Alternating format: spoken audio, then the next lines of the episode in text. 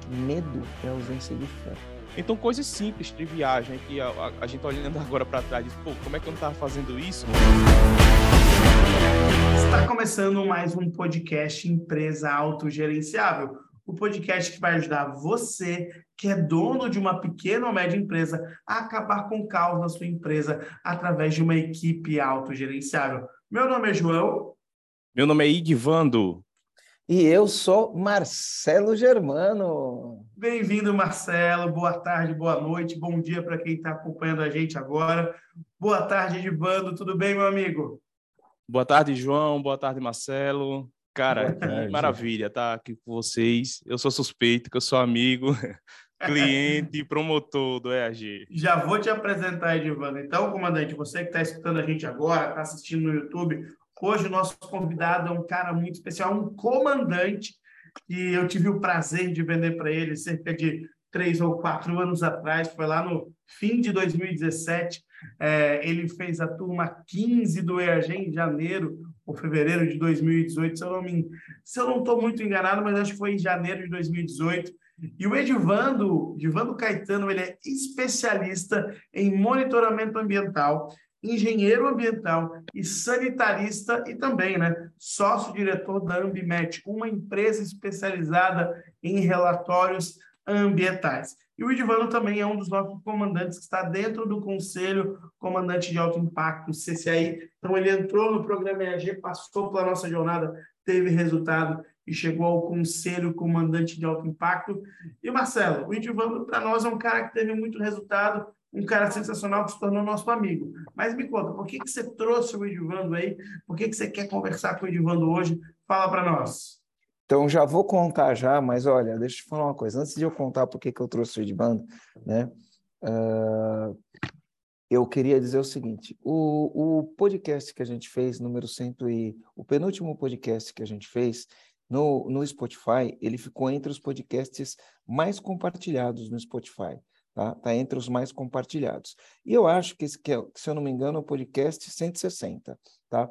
E eu acho que esse podcast aqui tem que ser um que também vai estar entre os mais compartilhados do Spotify. Por quê? Porque a gente vai trazer, a gente vai trazer campo de batalha. Então, se você está ouvindo a gente, está ouvindo no Spotify, meu, presta atenção, pega caneta, pega papel na mão, anota aí, porque eu acho que vai ter bastante aprendizado, né? E eu acho que tem bastante gente que vai precisar ouvir isso. Então, Vou pedir tua contribuição para ele ser muito, mas muito, muito compartilhado.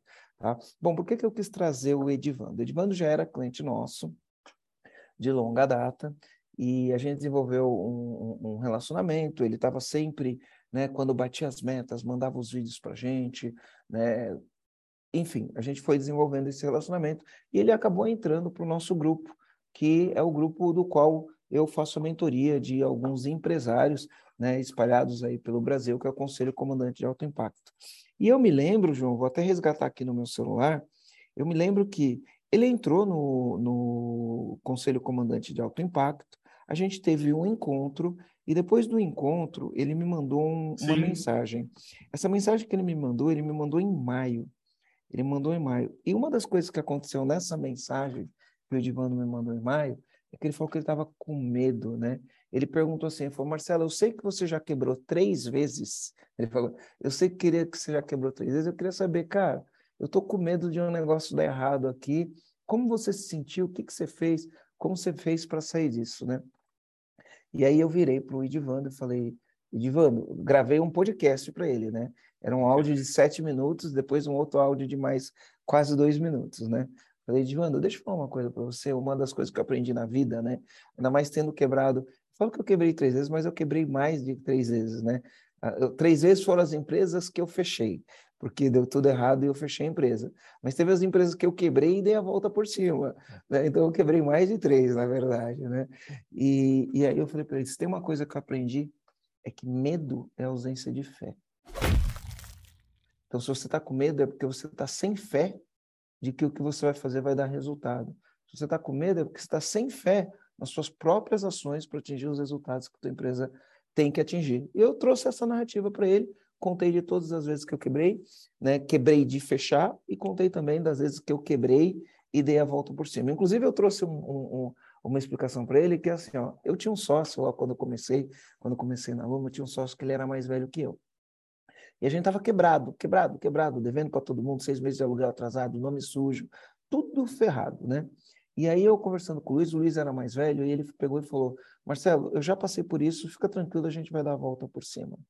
Só o fato de ele ter falado, eu já passei por isso, fica tranquilo, a gente vai dar a volta por, por cima, isso me deu uma tranquilidade né, que fez com que eu conseguisse trabalhar para resolver as coisas. Né? Alguém de fora, alguém com experiência, alguém que já passou pelo problema, conversando com a gente, falando com a gente, faz isso. E esse foi mais ou menos o mesmo papel que eu fiz com o Edivano. Contei uma história, falei das vezes que eu quebrei, falei de várias situações que aconteceram comigo, que eu senti medo, e ao conversar com outras pessoas, né, o meu medo foi embora e eu pude é, trabalhar melhor. E falei assim para o Edivando, Olha, Edivando, o medo é uma coisa disfuncional. Falei assim, o medo ele é disfuncional. O que, que é disfuncional? Ele te tira daquilo que você precisa fazer, ele não é funcional e ele te atrapalha, né? E a única coisa que cura o medo é a ação, né? E aí contei das histórias, né? Vários problemas que eu tive, eu contratei mentores e esses mentores me deram algumas dicas, eu sou obediente, eu obedeço o que os meus mentores falam, e aí eu dei a volta por cima. E aí marquei um call com ele, a gente fez um call, não sei, uma hora e meia mais ou menos de call, saímos com um plano lá, daqui a pouco eu vou falar desse plano, e aí seis meses se passou, e dentro do plano que a gente tinha traçado, aconteceu um negócio e o, e o Edivando fechou o melhor contrato, né? Até então, o melhor contrato da vida dele, um contrato de 15, 15 milhões de reais e ele me mandou aqui todo feliz. Além de ter melhorado os resultados da empresa como um todo, né? O que ele fez naquilo que a gente planejou, né? Naquilo que a gente escreveu, eu apresentei algumas pessoas para ele, enfim, né? Mandei contato, falei com ele sobre a BM Marketing, mandei um material para ele sobre a BM Marketing, apresentei duas pessoas que trabalhavam com a BM Marketing, apresentei o Guilherme Esboarim, apresentei o Felipe Spina, apresentei o Thiago Reis, Falei para ele o que precisava ser feito e ele veio trabalhando nesses seis meses. E lá no conselho, também, comandante de alto impacto, ele tem o conselheiro que foi, foi CEO da, da Tokstok, que deu, acompanhou ele durante esses seis meses. Todo mês ele tem uma ligação com, com esse conselheiro que foi CEO da Tokstok. E os resultados apareceram. Para a gente, e, e, nessa narrativa aqui, eu queria primeiro que o Edivando se apresentasse, contasse o que ele, que ele, o que ele faz direito, né? E aí a gente continua aqui, a gente vai para você que está ouvindo, para você que de repente você está com medo, para você que de repente os resultados não estão funcionando, queria falar aqui, ó, medo é ausência de fé. E é o seguinte, eu não acredito em sorte, eu acredito em meta, plano de ação, execução, e a gente vai falar do que aconteceu aqui. Divando, se apresenta aí para a galera, para a galera saber. Ah, bacana, Marcelo, obrigado. Cara, é, eu sou um prestador de serviço, né? Sou engenheiro ambiental, e o que eu faço é pegar a técnica que eu aprendi na escola técnica na universidade, transformar esse negócio e entregar para as indústrias. Eu vendo um B2B, eu vendo para empresas, né, para grandes indústrias. E é, eu venho do zero, né? Eu venho, montei o um negócio lá atrás com muito pouco dinheiro, quase nada, e bem que o mito do empreendedor mesmo, eu venho vivendo ele nesse início de negócio, onde a gente é, monta as coisas e acha que vai dar tudo certo porque a gente entende bem da, das técnicas e das entregas. E com o passar do tempo, a gente vai percebendo que o que a gente precisa de fato é de ajuda. E é aí é, que depois de cinco anos eu, eu venho e conheço o EAG e começo a trazer implantar né, tudo que eu venho aprendendo aí no, no, no EAG aqui na, na Ambimet. Mas a Ambimet hoje é um negócio de 30 ambimetianos e ambimetianas, né, espalhados pelo país inteiro. É, hoje a gente já está na ordem aí de 300 sites industriais, mais de 2 mil relatórios entregues em todos os órgãos ambientais do país. A gente também já fez um serviço na Argentina, colocamos o pé lá no Polo Industrial de Buenos Aires, e é, eu e um sócio, e aí a gente está sempre nesse movimento incômodo, né, de querer ir para o próximo nível, de querer avançar um pouco mais, e é aí onde a gente sempre vai encontrando essas coisas uh, com, com o EAG e com tudo que a gente vai implantando aqui dentro. Legal. E, e, e por que, que você estava com medo em maio? Me conta aí. Rapaz, olha só, Marcelo, é, eu estava numa zona perigosa é, de bater no teto, né? Eu acho que a gente, eu acho não, de certeza, a gente se encontrou aqui no Tracto, em Maceió, no ano passado, troquei uma ideia com você, e eu falei, Marcelo, eu tô incomodado, cara, porque eu tô percebendo que eu tô batendo no teto e tô voltando, e o que eu preciso é desenvolver novas habilidades para furar esse teto aí. Então, é, durante três ou de dois a três anos atrás até agora, a gente vinha com essa sensação de que a gente precisava, de fato, é, desenvolver novas habilidades né, para poder ir para esse próximo nível.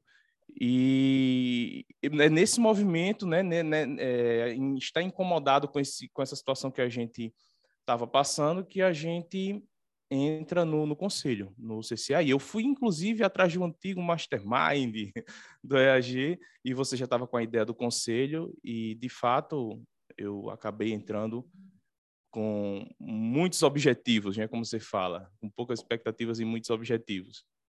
Oi, Edvando, deixa eu te fazer uma pergunta, né? Só para a gente situar todo mundo que está ouvindo a gente, né? Só para o comandante entender, quando a gente está falando aqui CC, é, CCAI, é o nosso Conselho Comandante de Alto Impacto, e é um programa que está disponível para os comandantes que entram na nossa jornada, tem resultado, depois eles podem é, entrar dentro desse grupo seleto que vai ter acesso a pessoas que estão jogando um outro nível de jogo, que vai ter acesso a conselhos e mentorias, como o Marcelo Germano guia esse grupo muito bem. E conselheiros, e conselheiros profissionais, né? É. E entre esses conselheiros profissionais nós temos CEOs de grandes empresas, como é o caso do conselheiro do Edivando, que foi CEO da Tokstok. A gente uhum, tem lá, isso. enfim, outras grandes empresas, inclusive unicórnios, inclusive unicórnios, que são uhum. CEOs, que são né, conselheiros profissionais que ajudam os comandantes que fazem parte desse, desse nosso grupo, né? Comandantes que venderam empresas, né, Marcelo? Tem comandante, teve... Tem um,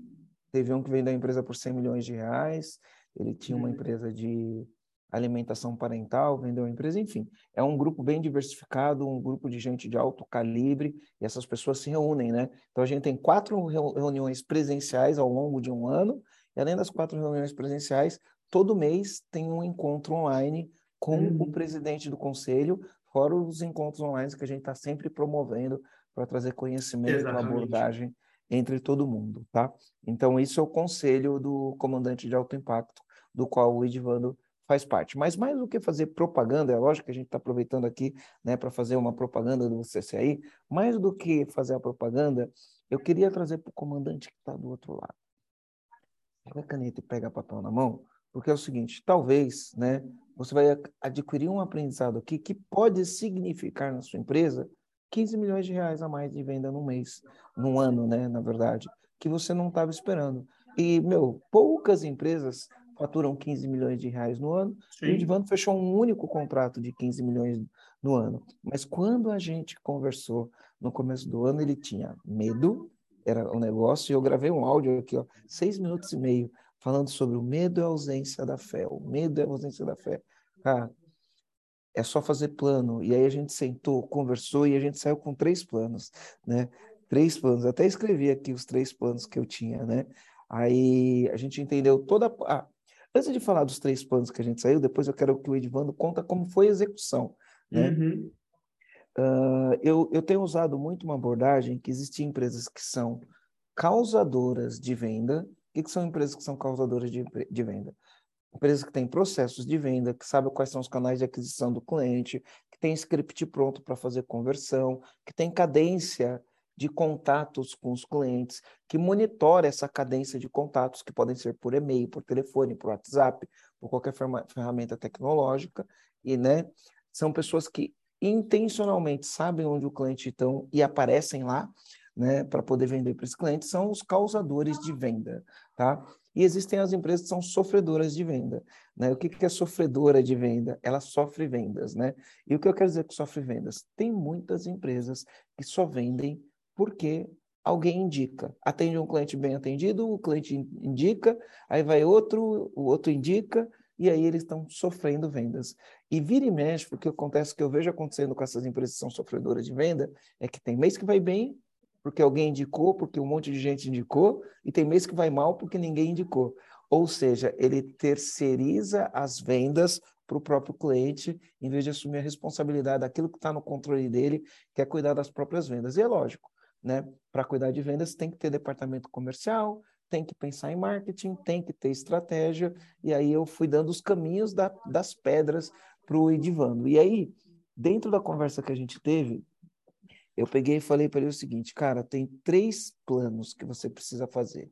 E entre os planos, e, e esses planos que eu ensinei para ele foram planos que eu fiz quando eu estava em dificuldade, né? Ou seja, eu peguei um negócio que funcionou comigo, falei com ele, ele usou e funcionou com ele. Eu espero que funcione com quem esteja ouvindo. Eu falei assim para ele, cara, você tem clientes que já compraram de você e que não compram mais.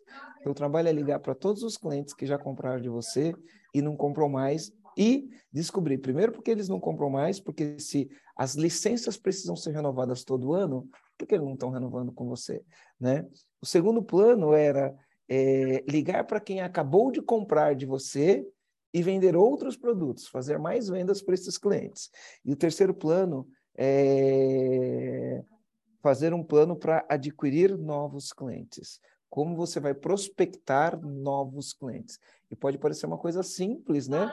Mas é, é isso que funciona, a gente tem que fazer esses planos.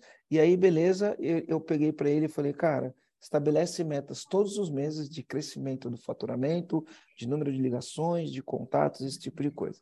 E ele me mandou um relatório para ele que ele falou assim, ó, meu, eu mando 30 milhões de propostas e eu fecho 3 milhões.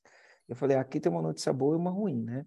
A ruim é que você está performando mal, a, a, boa é que você tem uma grande oportunidade aqui. Se você treinar os seus vendedores, se você fizer scripts, se você fizer as coisas do jeito certo, você tem uma grande oportunidade. E aí passei contatos para ele, passei contato do Espina, que eu já gravei podcast com ele, passei o contato do Guilherme Boarim, que eu vou gravar podcast com ele. E o Edvando escreveu assim para mim, ó. Marcelo, obrigado. Dei uma, aí eu mandei um material de ABM para ele, né? ABM é Accounted Based Marketing. Eu gravei um, um podcast com o Felipe Espina. Eu não sei o número, mas vou pedir para o Garu colocar o um número aqui, ó. Coloca o número aqui para mim, Garu. E aí você pode ouvir lá. E aí ele pegou e me respondeu: Obrigado, Marcelo, deu uma estudada na ABM. Fantástico, vou fazer acontecer. Aí ele colocou duas grandes mudanças do CCAI. Ele colocou criar e manter a máquina de vendas. Então, ele falou que ia criar uma máquina de vendas. Ajustar o nosso sistema tributário. Tinha alguma questão no sistema tributário que fazia com que ele não vendia para grandes empresas.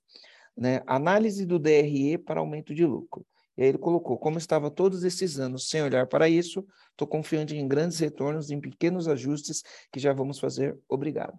E aí isso foi, e, e, e essa troca foi em março de 2022 né? Depois teve uma troca em maio de 2022. Passei alguns contatos com ele de, é, de financeiro e tudo mais. Aí em maio veio esse áudio do medo é a ausência da fé. Tá?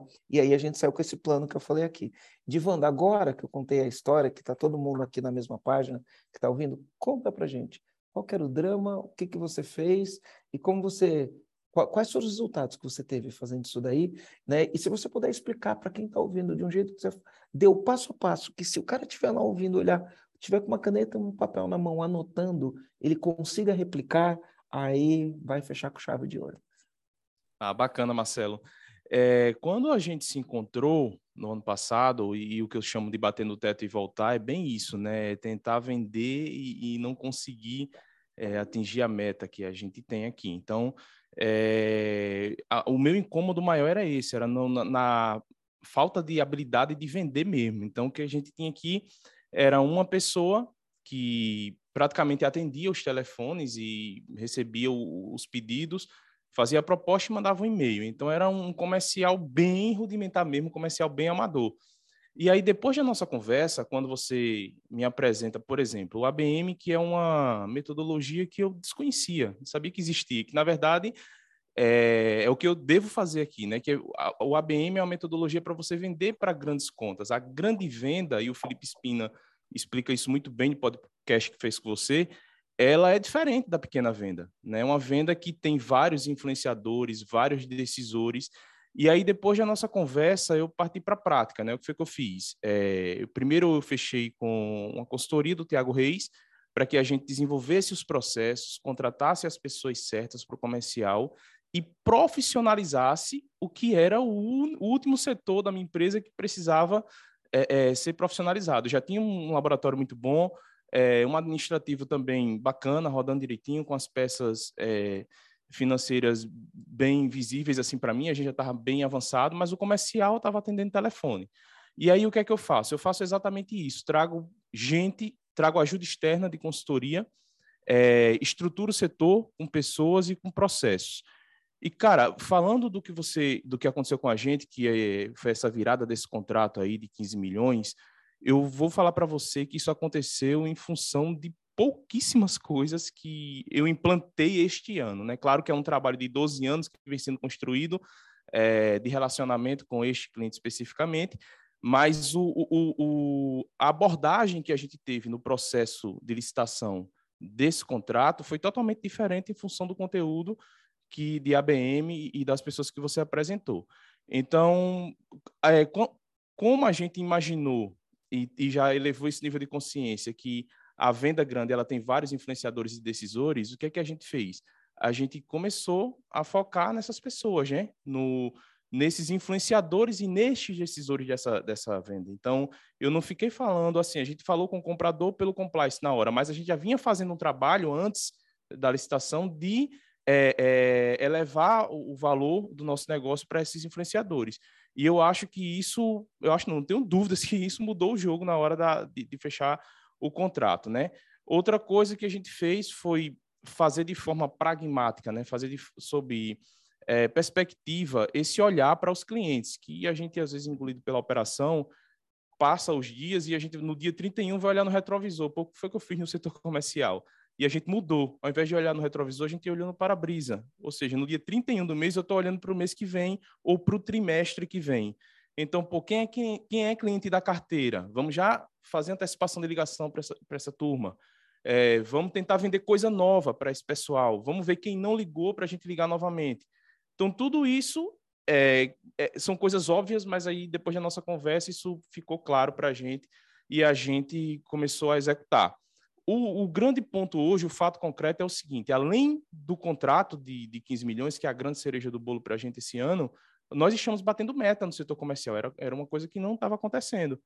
E além de, da estruturação de processos, de pessoas, do olhar diferente para a grande venda, né, para a grande venda que a gente faz, eu acho, Marcelo, que jogar energia no setor é uma coisa que você fala muito, foi fundamental.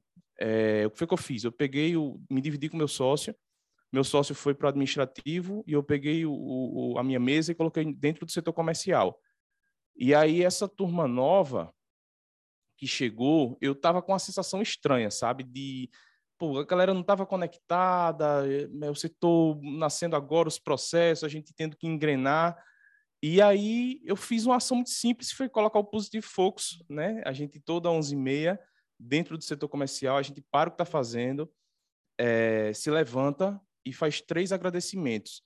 E esses três agradecimentos, ao fim, a gente reverencia os agradecimentos de cada um, mas eu não tenho dúvidas que isso trouxe uma liga. Eu tenho hoje é, quatro pessoas comigo, cinco dentro do setor, fantástica, assim, sabe, de relacionamento interpessoal. Porque eu, a gente começou a dividir coisas, por exemplo, que a avó do, do, do rapaz estava doente, melhorou, enfim, que o meu filho disse papai pela primeira vez, que, cara, essas coisas elas foram acontecendo e foi criando um clima maravilhoso dentro do setor, e aí a gente foi é, é, apertando o acelerador disso, né? Então, toda venda, seja ela pequena ou grande, batendo sino, tocando buzina, é, e aí quando a gente entrou nessa licitação, a gente comprou uma caixa de fogos, e quando chegou o, o resultado, a gente estourou os fogos. Então, tudo isso, cara, tudo isso é, que são esses artifícios de cultura, né? Que são essas coisas intangíveis, né? Que fogem do pouco da planilha, da prática. Eu não tenho dúvidas que, que fizeram a gente chegar é, nesse resultado maravilhoso aí. Que legal, ó. Eu vou, eu vou querer depois saber um pouquinho, né? É...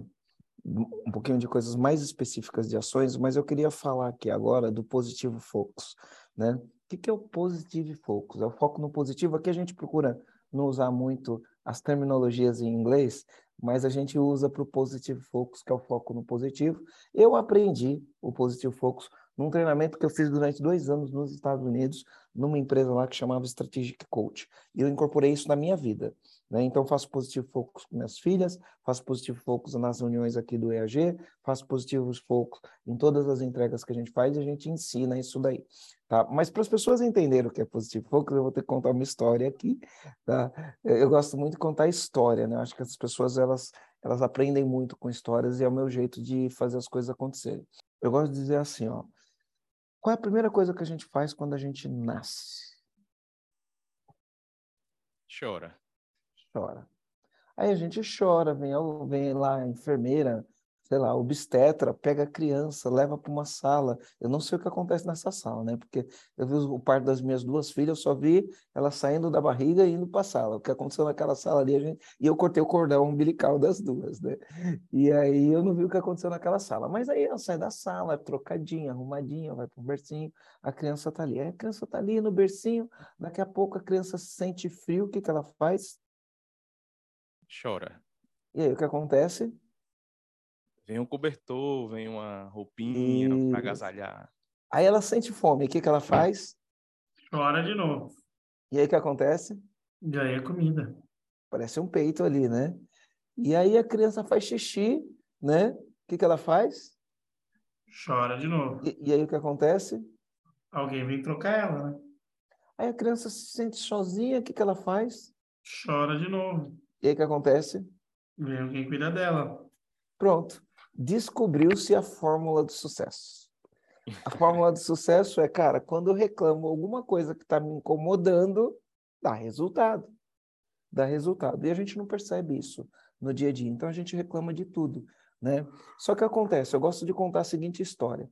Os neurocientistas, eles falam que quando você repete um negócio por 21 dias, aquilo se torna um hábito. Tem, tem neurocientista que fala que é por 30, tem neurocientista que fala que é por 90. Por que, que aquilo se torna um hábito? Porque o nosso cérebro, ele ocupa, sei lá, não sei exatamente o número, mas 10% ou 5% do peso do nosso corpo. Porém, ele consome 80% da energia do nosso corpo para manter a gente funcionando. É isso que o cérebro faz. Então, quando a gente começa a fazer um negócio de maneira consistente, para economizar energia, o cérebro cria caminhos. Eu gosto de chamar de caminhos.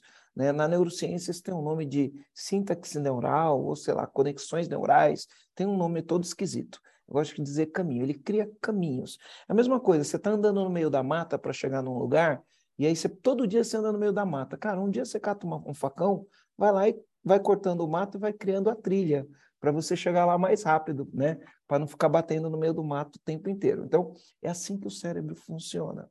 Ele cria caminho. E aí, quando fui morar nos Estados Unidos, em 2011, a minha filha, ela tinha três anos. Três. Três anos. E aí, eu me lembro um dia que eu cheguei da escola, ela estava lá com a babá, e ela começou a chorar, chorar, chorar, chorar. E eu virei e falei assim, Marcela, faz três anos, você tem três anos. Até hoje, todos os dias da sua vida, não teve um dia que você acordou e dormiu sem chorar. Você chorou todos os dias. Está na hora da gente acabar com isso, né? Aí eu falo, meu, se 90 dias você cria um caminho no cérebro para atingir um resultado, com 1.180 dias, você cria um túnel com 25 pistas de alta velocidade e você acessa aquilo muito fácil. Só que aí eu gosto de contar uma história também, que quando eu fiz sete anos, eu sou caçula de três, João e Divando, sou caçula de três. Quando eu sou de eu, dois. Quando eu era mais novo, eu fazia muita pirraça, porque eu ganhava no grito. Ganhava, ganhava, ganhava dos meus irmãos no grito. Eu era mais novo, fazia pirraça, gritava mais e eu ganhava no grito. E aí eu me lembro que quando eu tinha sete anos, minha mãe falou assim para mim: Filho, você está chorando sem motivo. E eu vou te dar um motivo para você chorar.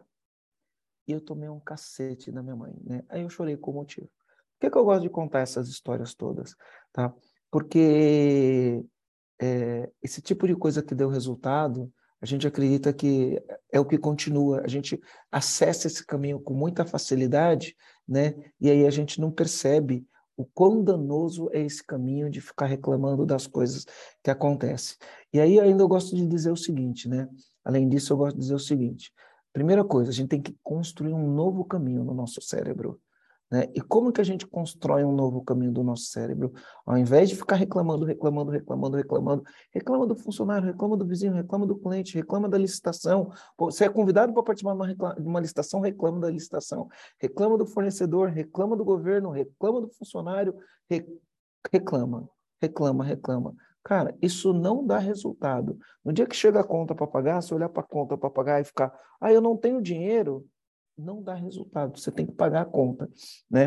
E aí como que a gente faz para construir um novo caminho no cérebro? A gente faz o positivo focus. O que é o positivo focus? A gente agradece todas as vitórias que a gente teve, pequenas, grandes, não importa a vitória. A gente começa a criar no nosso cérebro um caminho de resultado, um caminho de coisas que funcionam. Como? Reconhecendo cada pequena vitória. Então, isso é um ritual que a gente tem, ele muda muito o clima aqui no EAG, mudou o clima na empresa de Divanda, ele acabou de contar.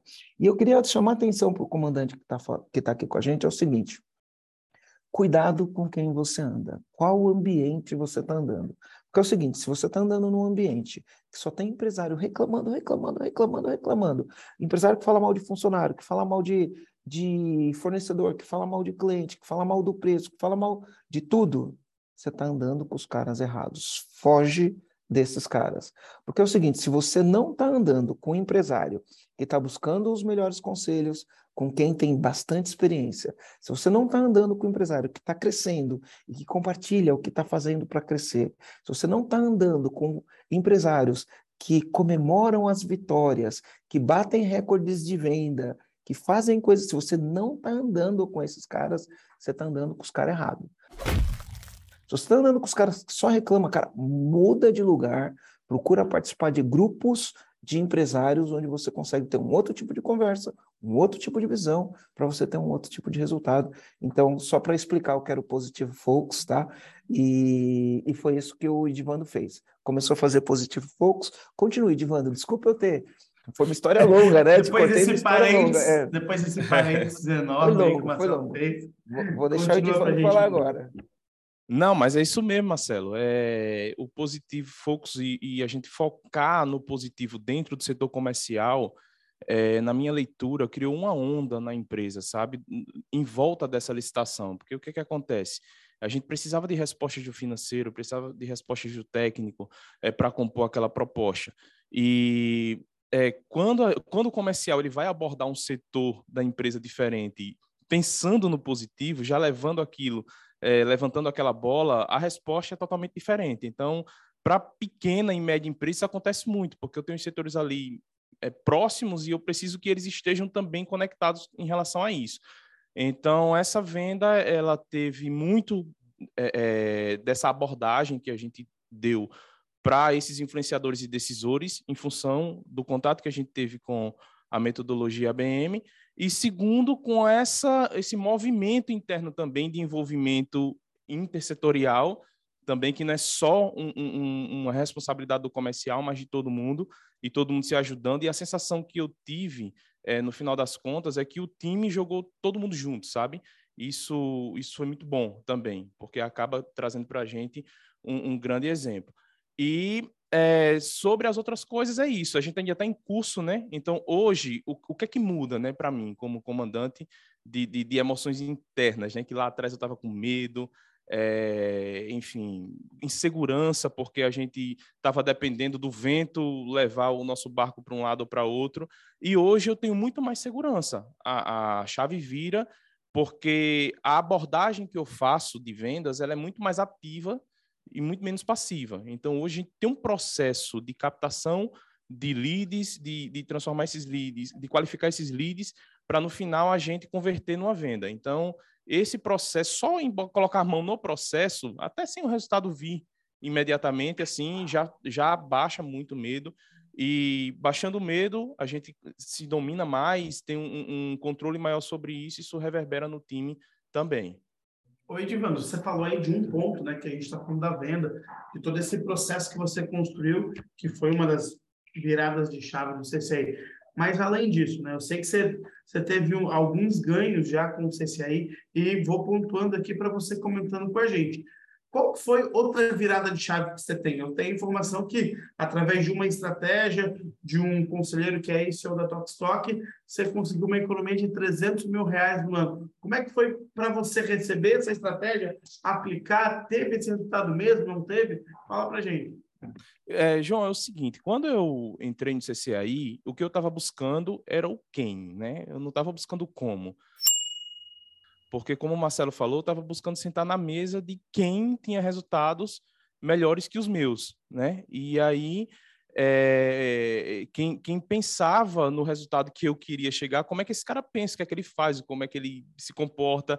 E no primeiro encontro, o primeiro empresário, ele sobe lá o slide, abre o negócio dele, porque ele abre de uma forma que a gente não consegue ver em lugar nenhum, não tem mesa de bar, não tem é, conversa de aniversário que você vai ver o negócio na planilha, no número, é, é, com profundidade, e quando ele mostra o modelo de negócio dele, na hora eu começo a me arrepiar todinho e cai a ficha para mim. Diz, cara, como é que eu estou operando há 12 anos e não fiz isso aqui na minha empresa? Quer dizer, eu estava... Quanto dinheiro eu não perdi até hoje? Então, o que é que acontece?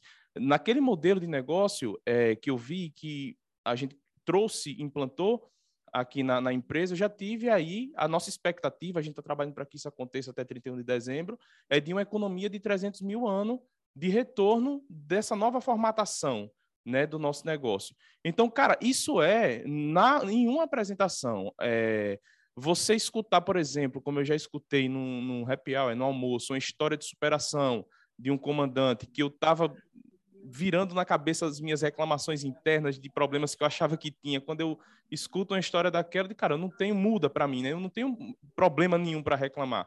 Então, assim, muita coisa é, tem acontecido e esse ponto aí foi fundamental, sabe, para a gente já ter o primeiro ganho lá, lá no primeiro encontro. Lá em fevereiro, né? E, e o que eu acho legal, Ivan, porque quando você traz essa história, você evidencia uma coisa muito importante.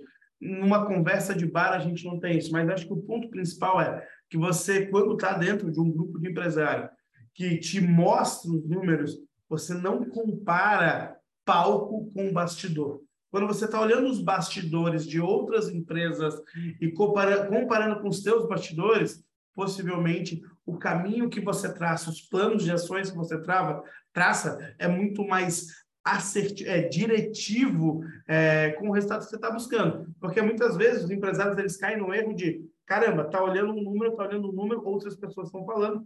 Só que aquele número que o empresário está no palco contando, muitas vezes tem diversas nuances ou diversos bastidores por trás que a gente não entende como chegou até aquele número, né? E aí, numa conversa dessa, onde você está lá comprometido com o resultado de alguém, alguém comprometido com o seu resultado, ele te mostra um dado real, um, um dado de bastidor. E comparar bastidor com bastidor pode te dar insights como esse que você teve, né?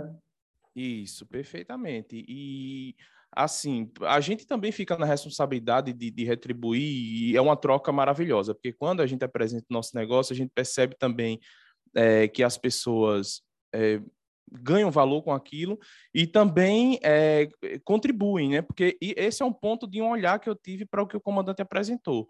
Mas também tem um ponto de eu apresentar o meu negócio e os conselheiros, eles todos é, fazerem pontuações em função da estratégia, né? Porque o que a gente está falando aqui é esse contrato e essa virada, essa furada de teto, né? Que eu, que eu comecei falando no início do podcast, é o que? Em função do nosso sonho grande é em função de não querer ficar só em Maceió, não querer ficar só em Alagoas, não querer ficar só vendendo para poucos clientes.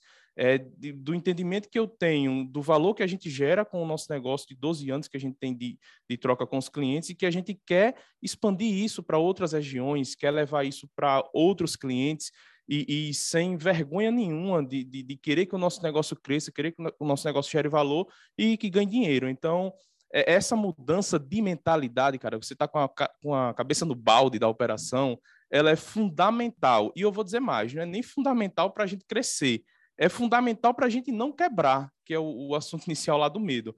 Mas se você está com a cabeça no balde e não se movimenta em função do teu sonho grande, você está realmente num, num declínio do negócio, na minha ótica, sabe? O Edivando, eu queria fazer um resumo aqui, pedir detalhes, tá? Uh, teve alguma coisa que você, algumas coisas que você falou aqui. Eu só queria detalhes, porque o comandante que está vendo, ouvindo a gente, ele, ele, gosta às vezes de alguns detalhes. Então, uh, uma das coisas que você falou é assim, ó, a gente começou a entender que para vender para grandes empresas tem mais do que um influenciador. E a gente tem que trabalhar, entender no o contexto, quem são os influenciadores daquela grande empresa, porque muitas vezes você vai vender e conversa só com o comprador, né? E aí quando você vai entender porque você perdeu a venda, é porque você conversou só com o comprador e outros concorrentes teu conversou com, com o comprador, com o gerente dele, com o diretor dele, com o RH dele, ou com o engenheiro que cuida daquilo na planta, no teu caso, você lida com com, com a parte ambiental, né? Você começou a entender que tinha outros influenciadores, né? E aí eu queria que você falasse assim, como foi esse mapeamento, né? O que, que você fez para mapear esses, esse mapeamento e quem que era o responsável para mapear essas pessoas, ligar, o que que fazia, como que era o contato. Então, essa é uma coisa. Outra coisa que você falou é, a gente era reativo. Então, chegava no final do mês, a gente olhava e chorava.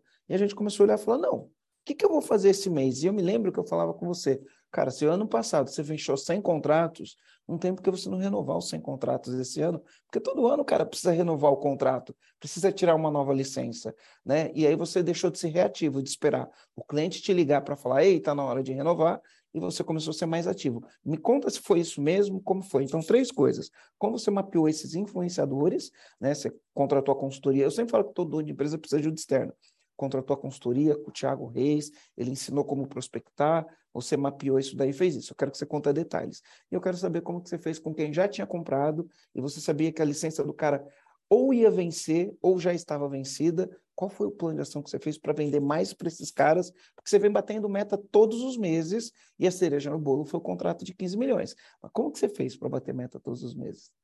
Ah, bacana, Marcelo. É, olha só, é, eu vendo para um B2B, que eu tenho em cada unidade, imagina que cada unidade industrial está num estado diferente. E cada unidade dessa eu tenho um gestor ambiental diferente operando ali. Então, esse é o meu cliente final, é quem vai ter contato com o meu serviço, quem vai ter contato é, com a Ambimet. Então, essas pessoas, todas elas, elas são influenciadores da compra, porque elas são consultadas né, pelo Compras para saber se, tecnicamente, aquela empresa ela tem competência, ela tem habilidade para fazer aquela entrega. Então, nós já fazíamos um bom trabalho e fazemos um bom trabalho aqui no Nordeste, né, com esses gestores.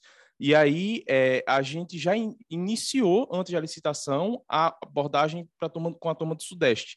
Então, com essa abordagem, não foi nada, Marcelo, em função da consultoria, tá? Só em assistir o podcast e ler o material que você mandou para a gente, a gente já começou a tomar algumas ações com um olhar diferente para grande para grande venda. Imagina como é que está a minha expectativa, que está na, na, na, minha no meu radar aqui, trazer a consultoria de ABM é, para o negócio. Então a gente já começou a fazer essa abordagem com os gestores do Sudeste e também com a turma de compras, a turma da licitação também, que é o quem decide mesmo é, a compra. Então, esse, esse contato de pô, entregar um, é, um e-book, fazer um serviço, é, é, até ser mais agressivo no preço, porque estrategicamente a gente queria que o cliente tivesse contrato, contato com o nosso serviço em outra unidade.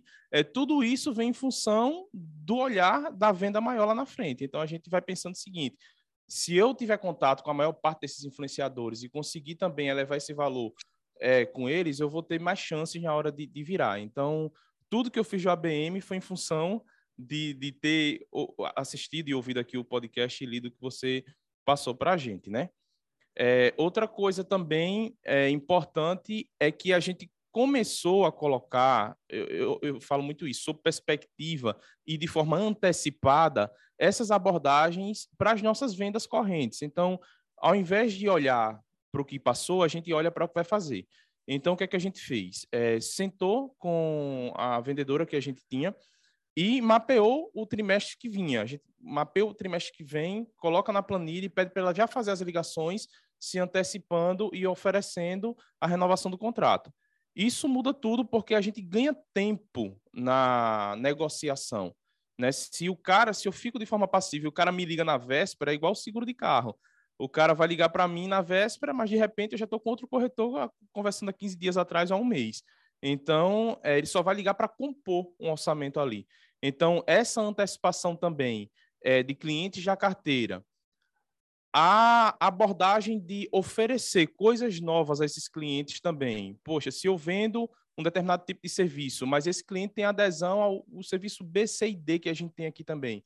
Então, eu também posso fazer esse, oferecer esse serviço. Um exemplo claro, é, eu trabalho com amostragens em chaminés e eu também tenho um serviço que é o, o, o serviço de ruído ambiental, né? Eu, eu, eu avalio o ruído na vizinhança daquela indústria.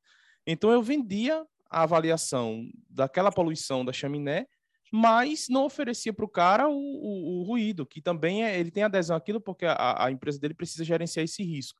Então, coisas simples, triviais, né? Que a, a, a gente olhando agora para trás, diz, pô, como é que eu não estava fazendo isso? Coisas que agora são óbvias, antes não é, eram, né? Não eram. E, e a gente, o, o, que faz a gente ficar cego para essas coisas de fato é estar é tá com a cabeça no balde, né? Na operação. No operacional, não, é.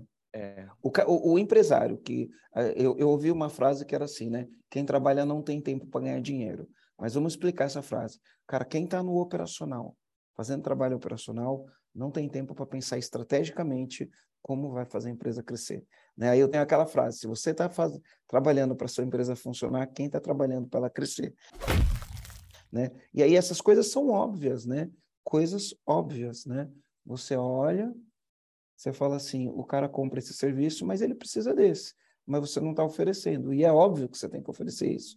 Mas quando você está atolado na operação, você só quer saber do serviço que você está vendendo ali pronto. Né? Você precisa fechar Sim. esse contrato. E fica até o questionamento para os comandantes que estão escutando a gente, né? Qual que é a chaminé que você está deixando de olhar hoje dentro do teu cliente?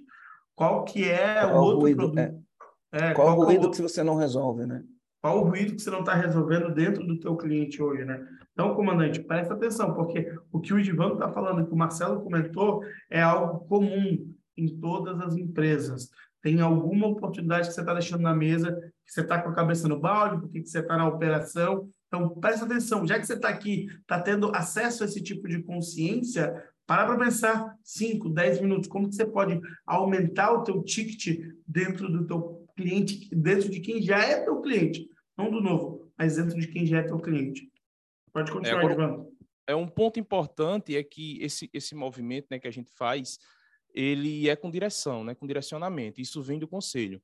É, naquela conversa que tivemos, Marcelo, você fala que o que cura o medo é ação. E, de fato, né, a gente não tem, a gente que empreende, ficar sentado na cadeira não é um lugar confortável, apesar de parecer, mas não é definitivamente. E, e partir para ação, partir para o teste AB, pô, contrato SDR, roda script, ah, não deu certo, revisa script, avança, mede o, o, a quantidade de leads que está entrando, o número de vendas, faz isso sob perspectiva. Esse, esse movimento para ação e o, o movimento direcionado né, para uma visão que foi definida lá atrás e que foi, enfim, chancelada pelo conselho, é, é um, algo que muda totalmente o jogo, quebra aquela crença nossa, que pelo menos eu tinha, de que, poxa, eu vou fazer abordagem fria para o cliente, é, o cara não vai querer meu negócio. Se ele não me ligou é porque ele não quer, olha que loucura. E, na verdade, a gente precisa, de fato, ter a postura de, de, de ativa, de, de vender, de oferecer isso para os nossos clientes. Tem mudado muito aqui para a gente o jogo.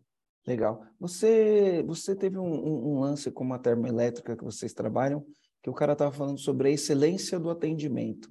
Me conta essa história aí, porque eu, eu não conheço essa história e estava no meu script aqui, no meu roteiro, né? Normalmente eu não entro com roteiro, hoje eu entro com roteiro. Né? Me conta essa história dessa termoelétrica aí que falou sobre atendimento. E eu queria saber qual é o passo a passo que você fez para atingir essa, essa excelência com esse cliente. É, então, Marcelo, quando a gente iniciou lá em 2019, desculpa, 2009, é, a gente foi montando o time, foi contratando e daquele jeitinho, né? Chamava o cara que chegava mais perfumado, mais penteado e mais arrumadinho, a gente colocava para dentro do time. Quer trabalhar, gosta de trabalhar, o cara, pô, cara, tô afim, então vem para cá fazer parte do time. E começou a construir um, um, negócio estranho, que hoje eu faço uma comparação é, com, com dois times, né? Aqui em Alagoas é CRB e CSA. Eu acho que aí é é, Havaí. Havaí e Figueirense, Figueirense. Figueirense. Cruzeiro e Atlético, Grêmio e Inter. Então, cara, que loucura. A sensação que eu tinha é que existiam dois times dentro da minha empresa. Um time era eu e meu sócio, e o outro time era o restante dos funcionários. Ali, quando a gente tinha oito, dez funcionários. E, cara, todo dia era um clássico, né? Todo dia era um clássico. A gente chegava de manhã e era um clássico. A bola entrava no campo e vamos lá, vamos dividir bola, vamos divergir de opinião. E, cara, o negócio era tão tenso que, por exemplo, hoje a gente sabe que transparência é um dos nossos valores inegociáveis aqui na Ambimeta. A gente aprendeu isso aí no EAG é, e hoje a gente tem isso muito bem sedimentado. Mas na época nós não tínhamos. Então você imagina como era sentar para almoçar com um cara que gostava de mentira, cara. Era um negócio assim, passava fome. Porque a gente sentava na mesa e o cara já começava mentindo, a gente ia sabendo que o cara. Ele mentia sobre tudo, ele mentia sobre a vida dele, ele mentia sobre o noticiário que ele assistiu ontem, ele mentia sobre coisas do trabalho. E isso tomava muito a nossa energia. A gente tinha a impressão é, e de fato acontecia, de que não, não, não tínhamos é, é, ambimetianos no time, né? A gente tinha qualquer outra coisa menos ambimetianos. E aí, a partir do momento que a gente desenha a cultura da empresa, né? escreve o nosso código de cultura, é, faz todo esse processo ali inicial e sedimenta esses valores, aí a gente começa a ter um movimento né, de reestruturação da equipe. Pessoas pedem para sair naturalmente, porque já não se conectam com aquilo que a gente escreveu, se sentem no lugar errado, a gente demite algumas pessoas e contrata outras pessoas e acaba acertando a mão mais nisso. E o grande, a grande virada de chave para mim, isso é emblemático, que eu fui fazer uma visita a um cliente e ele, antes de começar a conversa, disse, Divando, eu queria, estou lhe conhecendo agora, prazer, sou aqui gestor da a maior termoelétrica diesel do país, é, é, é, em Pernambuco, e ele chegou e disse, o que é que acontece na empresa de vocês que qualquer pessoa que vem me atender a impressão que eu tenho é que é a mesma pessoa. Não tem diferença. O cara, até o, o sotaque, as palavras, o tom de voz, é, a roupa, é, como a educação, enfim, tem um, um conjunto de, de, coisa aí mágica que eu não sei o que, é que acontece. Aí eu contei a história para ele da cultura. Eu disse, cara, a gente aprendeu a, a, escrever isso, a desenhar, a sedimentar e se a tem, tem, tem que mandar esse cara pro EAG, pô. é isso, cara. Por onde, onde eu falo. E assim, é, esse foi um ponto fundamental, sabe? E, e para mim, assim, saiu um peso naquele momento que o, o cliente falou aquilo para mim, é como se eu tivesse tirado aquele elefante das costas e, e dito, cara, aquele, aquela sensação de nem poder almoçar com o meu colaborador, com o meu funcionário, ela não existe mais. Que legal, cara, que legal. E aí o, você fez isso, né? O, o cliente reconheceu isso, mas para isso você teve que trabalhar a cultura. Qual o passo a passo dessa cultura aí? Ah, Marcelo, é... cara, primeiro, a cultura, para mim, assim, na minha leitura, é, ela é muito sedimentada em alguns pilares, mas eu vou eleger três aqui, tá? Eu vou tomar a liberdade de eleger três, que para mim é vi missão, visão e valores. É, a partir do momento que eu entendo como missão o porquê que eu e o meu time sai de casa todos os dias para fazer o que a gente faz, é, o sentido da coisa ela muda totalmente. Então a gente é, vai com muito mais confiança, vai com muito mais energia, vai com muito mais vontade de apertar os botões que a gente aperta, né? Então, por exemplo, é, lá na, na Ambimet, a nossa missão é cuidar do meio ambiente para melhorar a qualidade de vida das pessoas. Então a gente tem um sentido muito forte de fazer o que a gente faz. A outra coisa são os valores. Então, os valores que são vividos, né, por mim, pelo meu sócio, são valores comuns e que são valores que é, parte do time à época já vivia e que a gente começou a sedimentar isso a partir do momento que a gente conheceu a importância disso. Então, transparência, qualidade dos resultados, é, busca por conhecimento, todos o, o, o, os meus grandes movimentos e os grandes movimentos da empresa, eles vêm precedidos de uma grande absorção de conhecimento e posteriormente da, da, da colocada na prática desse conhecimento, né? Então, é, iniciativa, engajamentos, são todos valores que a gente entendeu, colocou na cultura e tem dado muito certo. E o, e o terceiro ponto é a visão, é onde a gente quer chegar, né? Qual é o nosso sonho grande? qual é o nosso aquele número que dá aquele friozinho na barriga e, e faz com que todo o time, com que a gente se movimente para ele. Então, eu já fazendo um, um, gancho, pessoal, com o conselho, é, eu, eu, eu, acho que é semelhante a uma compra de um lote. Por exemplo, se a gente vai comprar um lote para construir a nossa casa, É, a gente chega de frente para aquele lote e tem um monte de ideia, né? Pô, a casa vai ter piscina, a casa vai ter é, tantos quartos, a cozinha vai ser desse, desse jeito ou, ou, de outro, mas só que a gente não sabe como executar aquilo, a gente não tem habilidade suficiente é, para caminhar em função daquilo. Ou a gente vai construir essa habilidade com muito tempo e muita energia. E aí, é, olhando para a visão do negócio, olhando para o que a gente é, tem conversado com esses empresários conselheiros e o conselheiro profissional, é como se eu tivesse chamado um arquiteto e um engenheiro né, para me ajudar na construção da coisa. Então, eu já tenho um plano, já tenho um projeto e é, depende agora da execução disso. Oi, Divano, quando você fala da cultura, né, que é um elemento fundamental, que é um dos pilares do EAG, então, hoje o EAG é baseado em seis pilares, domínio pessoal, cultura, liderança, gestão, finanças e tração. É, cultura, a gente trabalhou com, com você lá no início de 2018, foi onde a gente foi te introduzindo a cultura, te trazendo essa clareza. Além da cultura, quando você entrou no EAG, né, antes até do CCI, quando você entrou no EAG para participar do programa EAG, o que mais te incomodava? A cultura era a tua, tua principal dor? Foi a tua motivação? Quando a gente falou, oh, Edvando, aqui a gente vai trabalhar a cultura através de um PBE. Foi isso que te trouxe para dentro do EAG? O que mais você sentia antes? Como é que você enxergava a tua empresa antes mesmo, no primeiro passo que você deu para a gente? É, tem muitas coisas, João, que a necessidade ela, ela foi surgindo né, para a gente e a gente foi é, buscando no EAG como fonte aí e inesgotável de, de, de conhecimento e de ferramentas e foi trazendo e implantando. Então, por exemplo, aí a gente chega na primeira imersão e dá de cara com cultura, liderança e gestão lá atrás, que era assim que funcionava, né, inicialmente. Mas aí depois, quando a gente volta, a gente vê que tem um problema aqui no financeiro, que o dinheiro, o caixa não está virando, o, o dinheiro não está entrando no bolso. Aí o EAG alavanca seus lucros. Aí a gente vê que tem um problema de vendas, a EAG máquina de vendas.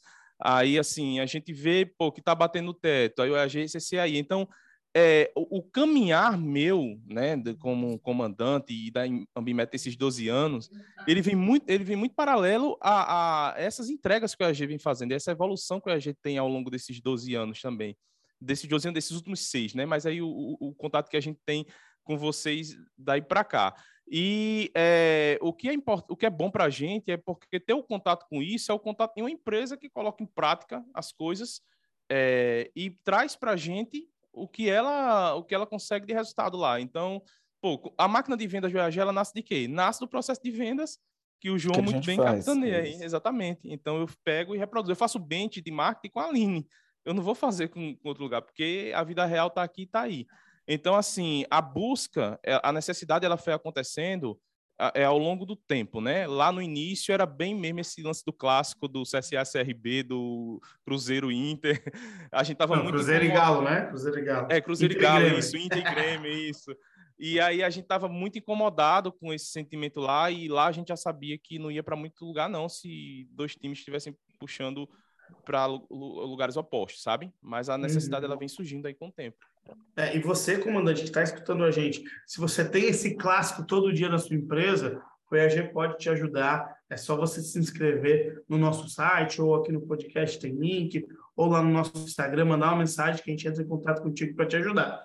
Mas, Ivan, então a gente pegou essa tua trajetória, né? Como você estava se sentindo antes de entrar no EAG, vem por toda essa jornada, passa pelo programa EAG, marca de vendas, alavanca seus lucros e vem para o CCI essa tomada desse próximo passo para ir para o CCI, claro, hoje a gente vê que você teve o retorno do investimento diversas vezes, muitas vezes, já desde o primeiro encontro. Mas essa tomada de decisão não é uma tomada de decisão fácil. A gente está falando de um produto ticket alto, de um produto que exige uma conversa com o sócio, exige realmente diversas linhas de raciocínio para fazer conexão e tomar decisão. Como é que foi para você superar o medo de tomar a decisão e entrar no conselho? O que que fez você confiar? O que que fez você tomar essa decisão? É, além de você ter chegado no teto, né? Como você falou lá no início.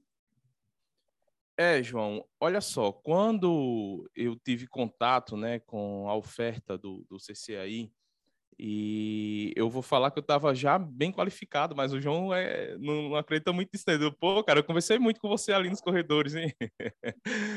mas é, o que é que faz a gente tomar a decisão, né? tudo que a gente investiu hoje, até hoje no, no, no EAG, a gente teve retorno. Então, eu acho que foi esse ponto. A gente não tinha como descreditar é, algo que, é, por mais que fosse um pouco acima da nossa realidade, fosse um investimento alto, a gente tinha que mover algumas coisas aqui internas, mas o grande ponto nosso interno foi o seguinte, cara, tudo que a gente é, é, foi hoje, tudo que a gente investiu no EAG, a gente teve retorno. Então, isso não vai ser diferente. E outra coisa também muito importante, né, que eu já estava bem que consciente disso, é que eu precisava, de fato, estar tá junto dos meus pares, né? Eu estou em Maceió, Alagoas, um estado belíssimo, uma, a orla mais bonita do Brasil. oh, a controvérsia, né? É, Mas, assim, para Floripa. É, cara, a, orla, é um... a orla de Alagoas é bem bonita. Nossa. É, um estado maravilhoso, Alagoas uma cidade maravilhosa. Desde, desde, lá de baixo da praia do. Uh, é, não é Pipa, Pipa é Natal. Uh, onde tem os. Aquela no é... sul, descendo no sul, como chama? é do Gunga, Barra de São Miguel. Gunga, isso, da, da, Praia do Gunga até chegando Maragogi. em Pernambuco, Maragogi, chegando ali é, quase na divisa de Porto de Galinhas ali. É lindo, cara, é lindo, lindo. Marcelo é muito lindo. É, mas, é, é, é, mas a gente sente essa necessidade de estar tá sentando, se relacionando com pessoas que pensam, têm objetivos parecidos com o nosso, né? Então, eu acho que é, a, a, entrar no conselho hoje é muito isso, sabe? É saber é, ter lá a, a, garantia, pelo menos o que a gente já tinha visto até agora, de que iria ter o retorno. E segundo, porque estávamos sedentos, sedentos mesmo, com sede de, de, de contatos, com sede de, network, com sede de orientação. Hoje, a nossa estratégia é, de fato, crescer com margem, né? A gente expandir isso para o país inteiro. É, e eu tenho hoje do meu lado o cara que é o ACO da Tokstok, né? O cara que movimentou essa quantidade de lojas, que operacionalizou isso. E imagina quanta velocidade eu não ganho em bater um papo com um cara desse e mostrar para ele que eu quero ir para outros estados. Então, um exemplo prático: como é que eu vou contratar o cara no Rio de Janeiro, eu aqui de Alagoas, e criar uma base lá para gerenciar isso daqui?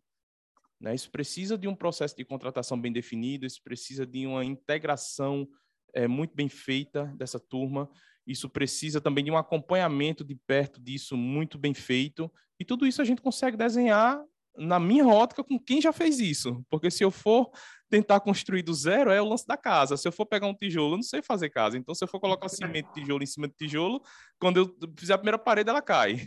Uhum. E, e, você esperava que esse resultado, né, esse retorno, é, viesse tão rápido como veio dentro do CCI para você, como você já comentou com a gente? É, João, sinceramente, não, né?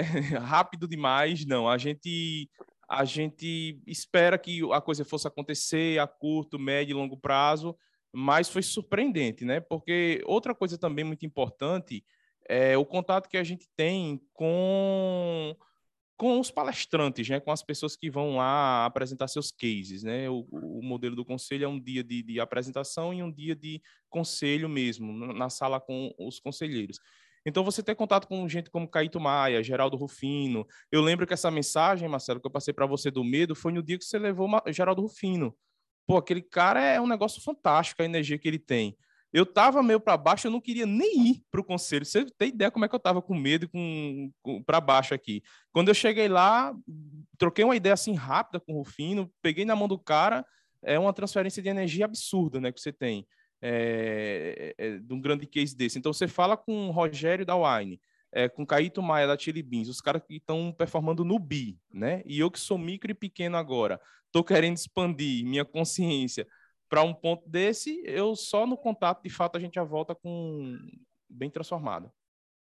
Pô, muito legal, né? E, e assim, conceitualizando para o comandante que está escutando a gente, dentro do CCI, essa dinâmica que o Edivando falou, realmente, é um dia é palestra onde a gente traz grandes empresários para entregar conteúdo para os comandantes que estão dentro do grupo de CCI e no outro dia é uma reunião de conselho, você, mais quatro empresas, um, ou quatro ou três empresas e um conselheiro profissional para te ajudar, para trabalhar teu plano de ação, para principalmente né, falar de bastidor para bastidor e entregar todo o plano que precisa ser seguido para alcançar os resultados que o Edvando teve. É, claro, quando ele entrou e teve logo no primeiro encontro um baita de um resultado, não era a expectativa dele, mas aconteceu, e depois ao longo do caminho ele chegou até agora 10 meses de conselho e é, fechar esse grande contrato de 15 milhões, né? Então, isso é um... Além de um... ter batido meta todos os meses. Todos Exatamente, os meses, né? Mas não sei se foram todos os meses, mas consistentemente, né? E de ter gerado uma economia de 300 mil reais em uhum, tributos, uhum. né? E, Divan, o que, que você fala para o comandante, né? Qual que é o conselho que você deixa para os comandantes? Se você pudesse deixar uma mensagem para quem ainda não entrou no CCI, aí é para quem já é nosso cliente, né? Mas para quem também ainda não entrou no programa EAG, o que, que você poderia dar de recado? Qual comando que você deixaria para essa galera? É, João, olha só, é, existem algumas coisas que têm mudado, né, comigo e com o time. Né? Eu acho que eu tenho que fazer uma ressalva muito grande para o nosso time. É, isso vem em cascata, mas uh, eu tenho um time muito bom, é um time maravilhoso que executa bem assim o que a gente propõe. É por isso que a gente tem chegado a esses resultados também. Mas eu acredito que antes da empresa autogerenciável, a gente aprende a ser um empresário autogerenciável. Esse é um ponto maravilhoso. Porque, assim, é, cuidar, se conhecer mais, né? Que esse é um processo que o EAG ajuda muito. Se conhecer mais, cuidar da saúde, é, cuidar, cuidar de você mesmo, cara, e, e, e, ter contato com a sua família, ter contato com as coisas que te faz bem, faz com que é, isso reverbere no time, nos clientes e chegue nos resultados. Então, eu acho que um ponto principal aí, é, para mim, tem mudado muito o jogo, é a partir do momento que eu passei a me conhecer mais e passei a ser o meu melhor amigo. E o EAG tem me ajudado muito em função disso, né? A outra coisa que eu acho muito importante é, é, é como se você tivesse um personal trainer, né? É um, o, o, o impulso aí, a motivação, o motivo para ação. É estar tá sempre te empurrando é, para o um movimento.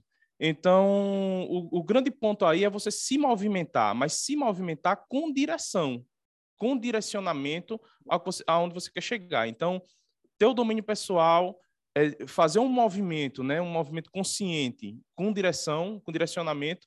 E eu acho que a última coisa é a busca de ajuda.